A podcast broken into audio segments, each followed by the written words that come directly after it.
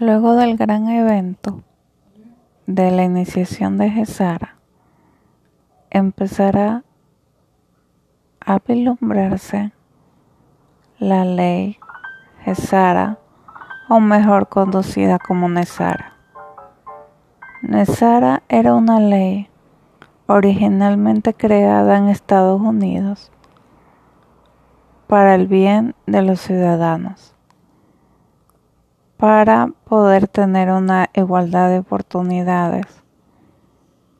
Fue creado con ese propósito de crear un sistema homogéneo, donde todos pudieran ser iguales, donde todos pudieran cubrir sus necesidades elementales de todo ser humano. Pero este modelo Nesara sirvió para implementar lo que en unos días se conocerá como la ley Gesara.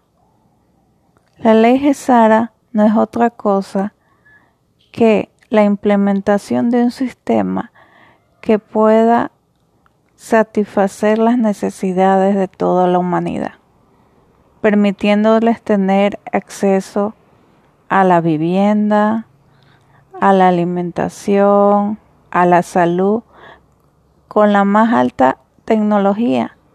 Y ustedes se preguntarán, ¿por qué no a la educación?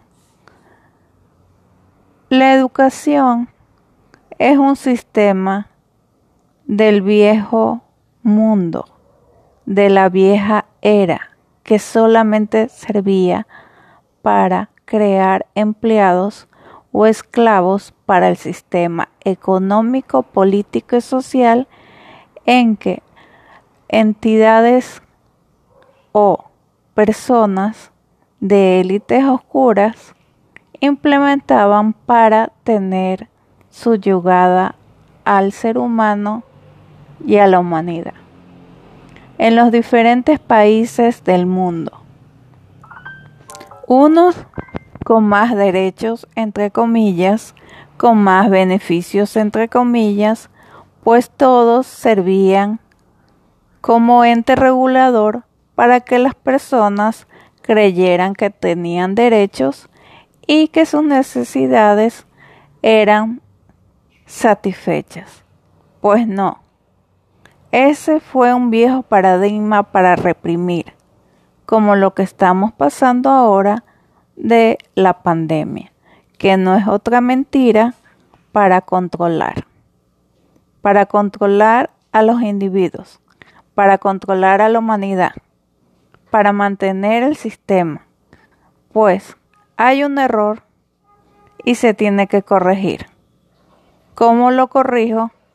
Pues durmiendo al habitante, durmiéndolo de ver lo que hay más allá del velo durmiéndolo de lo que es evidente, durmiéndolo de lo que no puede ver, pero siente y entiende.